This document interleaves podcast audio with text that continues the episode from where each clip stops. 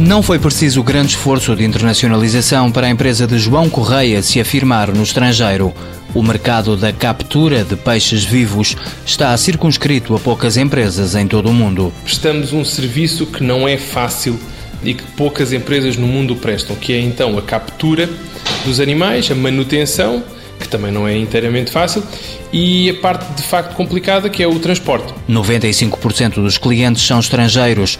A empresa procurou parcerias em Portugal e encontrou nos pescadores um bom aliado. Há vários pescadores comerciais que antigamente, enfim, desenvolviam a sua atividade a matar peixes e uh, com redes, com outras artes e a vendê-los na lota e que hoje em dia quase que se dedicam exclusivamente à captura de peixes vivos para nós com o acréscimo também muito agradável para os, os, pescadores, de que ganham muitíssimo mais, porque o trabalho de capturar um peixe vivo não tem nada a ver com capturá-lo morto.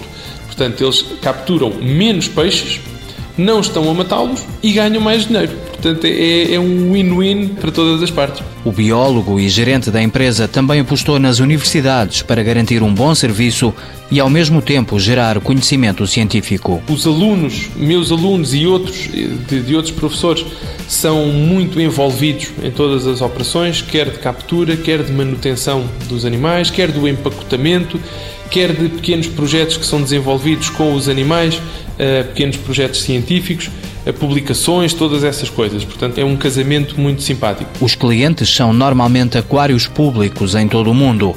Os peixes são, na maioria, capturados em águas portuguesas. O nosso limite para transporte ronda as 36, 40 horas. Mais do que isso, honestamente, é um disparate. Os bichos não, certamente não vão conseguir sobreviver. Daí que, se conseguirmos arranjar uma rota que nos permita ir buscá-los ou entregá-los nas tais 36 a 40 horas, vamos. Se a rota for mais longa do que isso, já não vamos. Com 4 anos de atividade, a empresa está a crescer, mas também sente os efeitos da crise. Nós, de facto, estamos a ter um ano invulgarmente bom, mas notou-se perfeitamente uma diminuição no volume, no tamanho, digamos assim, das encomendas. Nós antigamente fazíamos quase exclusivamente encomendas de várias dezenas de milhares de euros e agora raramente chegamos à dezena de milhares de euros. Portanto, encomendas de 2, 3, 4, 5 mil euros são muito mais abundantes e muito mais frequentes agora do que eram antigamente.